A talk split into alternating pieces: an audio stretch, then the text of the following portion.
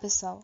Bem-vindas e bem-vindos ao Diálogos Olimpianos, um podcast produzido pelo GEMAN UFSM. Eu sou a Tailine Fabres, aluna de graduação do curso de História Bacharelado da UFSM do quinto semestre. Sou membro do GEMAN e desenvolvo minha pesquisa sobre a representação da deusa Xerá no Antigo Testamento, sob orientação da professora Samira Miscorsi. E vocês já me conhecem por meio do episódio sobre a deusa Xerá. Hoje eu vou apresentar outra figura feminina controversa do Antigo Testamento, a Rainha Jezabel, que ficou conhecida pela representação que recebe nessa documentação como uma governante cruel. Em linhas gerais, Jezabel era uma princesa cananeia, filha de Etibaal, rei dos Sidônios, portanto da cidade fenícia, ou cananeia, de Sidon, atualmente a terceira maior cidade do Líbano, situada na costa do Mar Mediterrâneo, a cerca de 40 quilômetros ao norte de Tiro e a 48 quilômetros da capital do país, Beirute. A rainha Jezabel ingressou na corte israelita por meio do casamento com Acabe, segundo rei da dinastia Amrida. Esse casal real ficou conhecido por ter construído espaços para a adoração dos deuses Baal e Asherá, e dessa maneira, segundo a redação do Antigo Testamento, são considerados maus exemplos de governantes. Ainda que, de acordo com os arqueólogos Israel Finkelstein e Neil Asher Silberman, a arqueologia nos revele que a dinastia Amrida foi responsável por grandes construções, deslumbrando aqueles que visitavam a cidade de Samaria. Além disso, seus governantes podem ser considerados ótimos administradores, pois se envolveram intensamente na política externa como forma de se protegerem de várias ameaças. A seguir, acompanharemos a passagem em que a rainha Jezabel é introduzida na nossa fonte, no primeiro livro de Reis.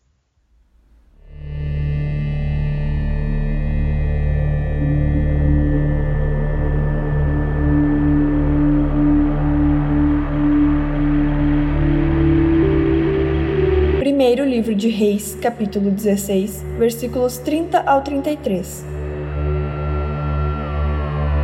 Acab, filho de Amri, fez o mal aos olhos de Yahvé, mais do que todos os seus antecessores. Como se não lhe bastasse imitar os pecados de Jeroboão, filho de Nabate, desposou ainda Jezabel, filha de Etbaal, rei dos Sidônios, e passou a servir Baal e adorá-lo. Erigiu-lhe um altar no templo de Baal que construiu em Samaria Acab erigiu também um poste sagrado e cometeu ainda outros pecados, irritando Yahvé, Deus de Israel, mais do que todos os reis de Israel que o precederam.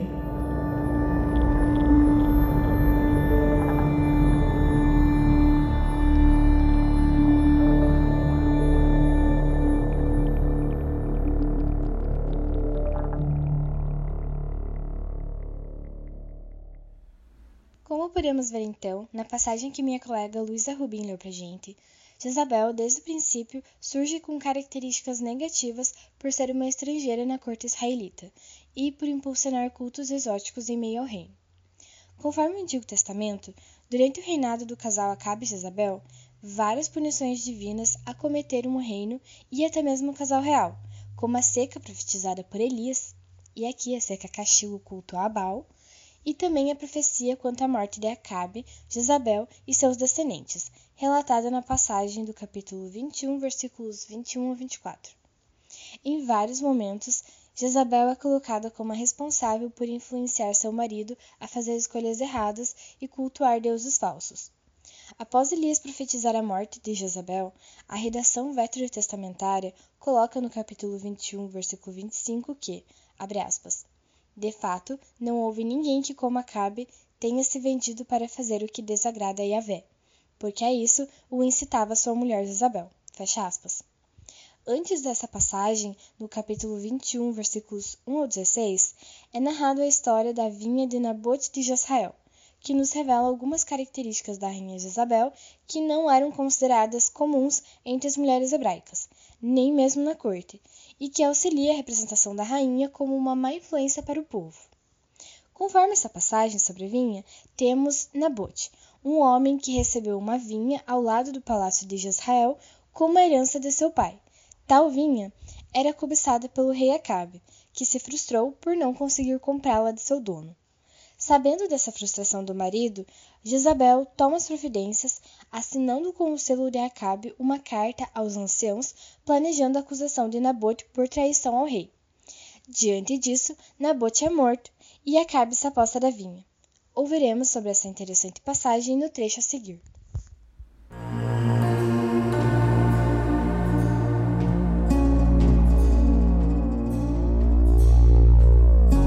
Primeiro livro de Reis, capítulo 21, versículos 7 ao 10.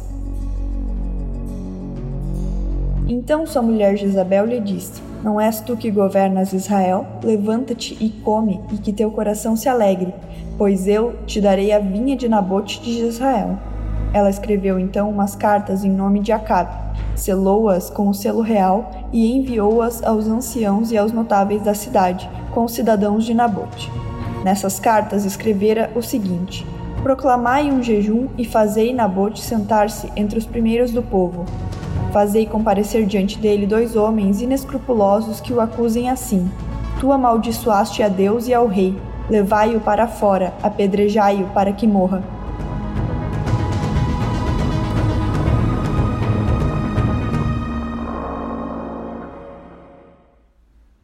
Durante a história do trecho que a minha colega Luísa leu para nós, podemos perceber que Jezabel é uma mulher que escreve e assina com o selo real, nos passando a ideia de que a rainha seria regente lado a lado com o rei Acabe, algo incomum para aquele contexto e para a corte israelita. As passagens do Antigo Testamento, então, revelam o poder de Jezabel e a sua figura não condizente com a caricatura da mulher hebraica ideal. Como expressado por Sylvia Shower, aspas, a caricatura deuteronomística de Jezabel mostra apenas que mulheres que exerceram poder foram sempre mais demonizadas em Israel. Fecha aspas. Ainda que concordemos com a carga negativa que Jezabel recebe, como mostra Shower, acreditamos que falar em uma versão demonizada dela é algo complicado, pois não temos a ideia de demônio propriamente no contexto da escrita dos textos analisados. Mas sim, de fato, Jezabel é representada com elementos extremamente negativos. Dentro da sociedade antiga israelita, não era permitido uma mulher receber o título de rainha. Somente estrangeiras ou hebraicas em outras cortes recebiam tal título. Outros títulos, como rainha-mãe, por sua vez, poderiam ser dados à mãe do monarca, mas tal ação não era incentivada pela influência com que a mulher passaria a ter. O curioso é que Isabel recebeu todos os títulos citados, garantindo para si uma autoridade legítima, de acordo com a pesquisadora Marivete Zanoni Kunz com quem concordamos. Temos também, na narrativa da rainha Isabel, o desenvolvimento da rivalidade com o profeta do reino, Elias. Seus pensamentos divergem pela preferência do culto de cada um. Jezabel chega a matar os sacerdotes de Evé do reino, segundo conta narrativa, e Elias faz o mesmo com os sacerdotes de Baal e Asherá, após desafiá-los em frente ao povo israelita. Jezabel então ameaça de morte o profeta, que foge ao temer a rainha. João Valério Scremin analisa essa passagem e investiga a razão pela qual um homem de Evé teria medo de Jezabel, para além do fato dela ser rainha. E assim, ele conclui que o poder de certas mulheres perturbariam homens como Elias, por conta do impedimento da cultura tradicional do período em aceitar a importância da mulher, e do pensamento do que deveria ser o homem hebreu ideal enraizado cultural e religiosamente nessa comunidade. A seguir, ouviremos um trecho onde começa o desafio do profeta aos sacerdotes de Baal e Asherá.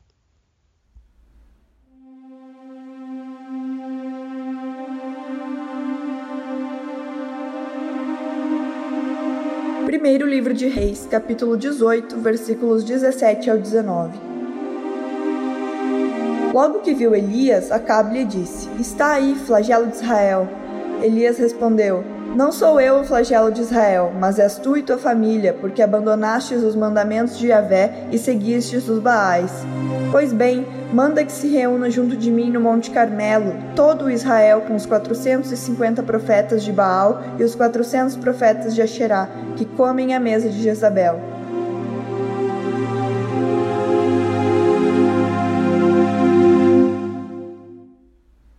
Essa passagem mostra a conversa de Elias com Acabe, onde o profeta acusa o rei e sua família de idolatrar falsos ídolos e critica novamente as condutas de Jezabel quando fala que os sacerdotes comem à mesa dela, ou seja, que ela os trouxe para o meio do reino. Pela mesma questão, além do roubo da vinha e da morte de Nabote, a família é condenada a partir do capítulo 21, versículo 17, em que recebem profetizações de mortes violentas. Então, com o início no segundo livro de Reis, capítulo 9, versículo 30, nos deparamos com a morte extremamente violenta de Jezabel. Por isso, pensamos a forma de sua morte como um exemplo entendido como necessário pelos redatores. Assim, a posterioridade obedeceria às leis de seu Deus. Diante do que foi apresentado, portanto, compreendemos a história de Jezabel como uma tentativa por parte dos redatores do Antigo Testamento mais especificamente dos livros que ela aparece, de expressarem aquilo que seria a mulher ideal, ou seja, o seu oposto, uma mulher hebraica e de certa forma submissa. Também vemos essa narrativa como importante para o contexto deuteronômico, ou seja, o momento de escrita de parte dos livros históricos bíblicos em que são observados ideais do livro de Deuteronômio, sugerindo a escrita desses livros no contexto exílico e pós-exílico a partir do momento em que era buscado afirmar o culto a um Deus único, Yahvé, e o seu local de culto, Israel.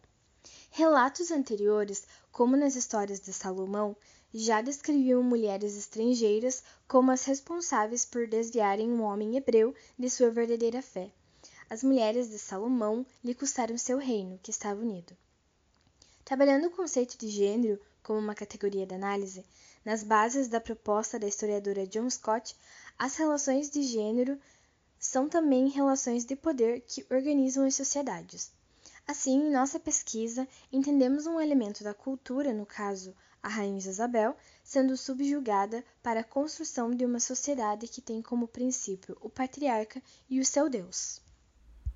Por fim, eu agradeço a todas e todos que me ouviram até aqui. Agradeço a minha colega Luísa Batu Rubim pelas leituras da fonte e ao Danilo Roxette pela edição dos áudios dos trechos das fontes.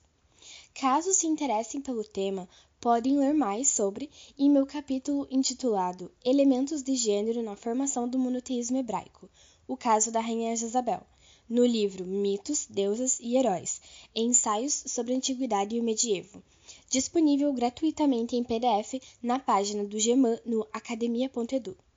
Se vocês gostam de temas relacionados ao Antigo Testamento, convidamos vocês para ouvirem os episódios anteriores do Diálogos Olimpianos sobre o Antigo Testamento. O terceiro episódio sobre prostituição sagrada, entrevista com Janaína Zdebski, o quarto sobre os cananeus, entrevista com André Hank, e o oitavo em que eu comento sobre a deusa Xará. Também aceitamos sugestões e comentários por mensagens nas redes sociais do Geman e não deixem de seguir o Geman UFSM no Instagram, Twitter e Facebook. Não deixem também de seguir nosso podcast no Spotify ou nos demais aplicativos e agregadores de podcast, como o Anchor e o Castbox. Muito obrigada e até breve.